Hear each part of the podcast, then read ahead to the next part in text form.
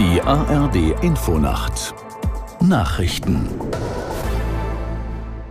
um 3.30 Uhr mit Resa Waffa.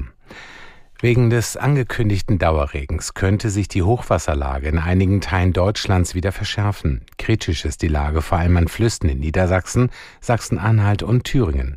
Aus der Nachrichtenredaktion Bastian Brandau. Sieben Landkreise in Niedersachsen haben inzwischen ein besonderes Ereignis ausgerufen, die Vorstufe zum Katastrophenfall.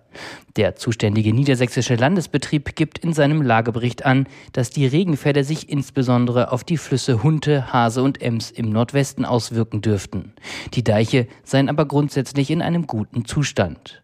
Starke Regenfälle lassen derzeit die Pegel auch in anderen Regionen anschwellen. In großen Teilen Oberfrankens steige derzeit das Hochwasserrisiko, teilten die zuständigen Behörden mit. Nach der Tötung eines Hamas-Top-Funktionärs sind die Gespräche über ein mögliches neues Geiselabkommen zwischen Israel und der Hamas gestoppt worden. Das meldet die israelische Zeitung Haaretz und beruft sich auf arabische Diplomaten.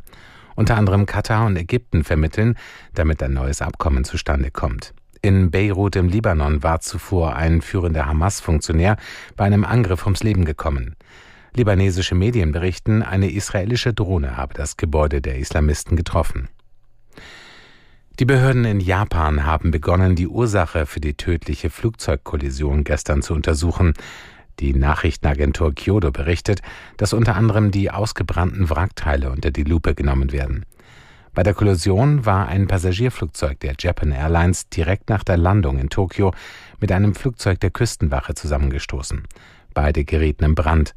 Fünf Menschen an Bord des Küstenwachenflugzeugs kamen ums Leben. Die Bundesagentur für Arbeit gibt am Vormittag ihre Zahlen für den Dezember bekannt. Vorstandschefin Nahles will außerdem einen Ausblick auf den Arbeitsmarkt 2024 geben, wie die Behörde ankündigte. Aus Nürnberg Birgit Habrath.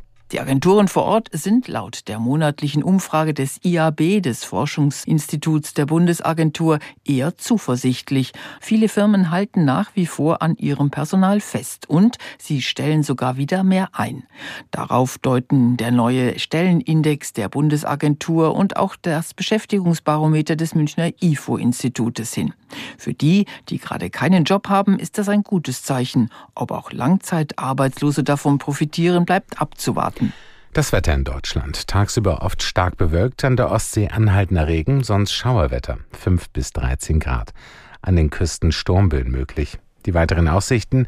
Am Donnerstag zunächst Schauer, im Verlauf nachlassend 4 bis 11 Grad und am Freitag viele Wolken, gebietsweise Regen oder Schnee.